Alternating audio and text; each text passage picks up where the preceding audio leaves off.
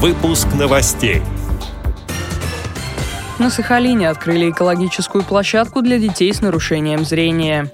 Активистов Архангельской областной организации ВОЗ познакомили с изменениями в законодательстве. Кемеровская областная спецбиблиотека провела музыкально-поэтический вечер, посвященный королеве романса. В столице Узбекистана вручили гран-при по дзюдо спорта слепых. Далее об этом подробнее в студии Дарьи Ефремова. Здравствуйте. Экологическая площадка для незрячих и слабовидящих детей заработала в Южно-Сахалинске. На ней собираются проводить развивающие занятия, где будут полностью опираться на тактильное ощущение ребенка. В команду площадки входят педагог-эколог, тифлопедагог и ландшафтный дизайнер. Первое занятие прошло для семи детей и их родителей. Оно состояло из двух частей. Это сенсорная тропа, где педагоги знакомились с разнообразием хвойных растений, учили отличать их от лиственных. Там же участники занятий изучали грунты. Для этого специально построили тактильные дорожки, где использовали щебень, дерево, песок и другие материалы. Сначала ребята трогали руками поверхности, а потом проходили по ним ногами. Вторая часть занятия – создание композиций из природных материалов, чтобы изучить их форму. Как сообщает агентство социальной информации, площадка ориентирована на детей от 6 до 12 лет. Проект получил грант от регионального фонда «Родные острова». И дальше его планируют развивать в местном ботаническом саду. В Архангельске провели правовой семинар для активистов областной организации ВОЗ.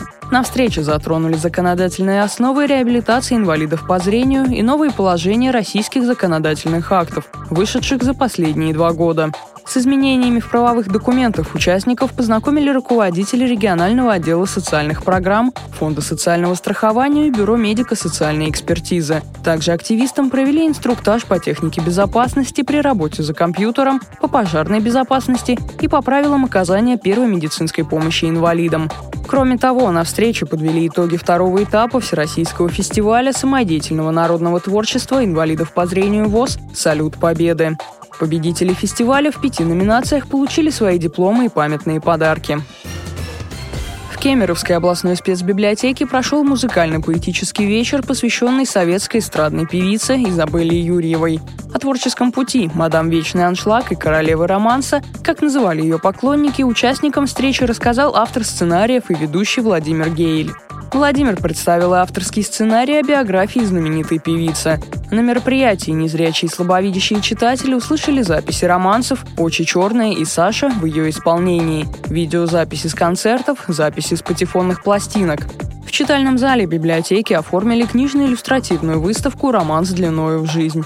На ней представили тематические издания в адаптированных форматах, а также книжные нотные издания и звукозаписи, посвященные жизни и творчеству Изабеллы Юрьевой.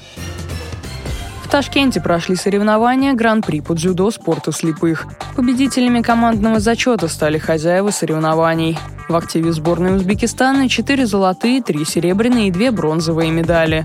Сборная команда России на турнире заняла четвертое место в медальном зачете, завоевав одну золотую, одну серебряную и три бронзовые награды. Среди мужчин в весовой категории до 73 килограмм в финале Шахбан Курбанов победил Василия Кутуева.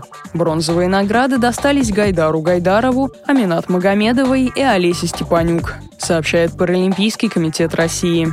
Эти и другие новости вы можете найти на сайте Радио ВОЗ. Мы будем рады рассказать о событиях в вашем регионе. Пишите нам по адресу новости собака ру. Всего доброго и до встречи.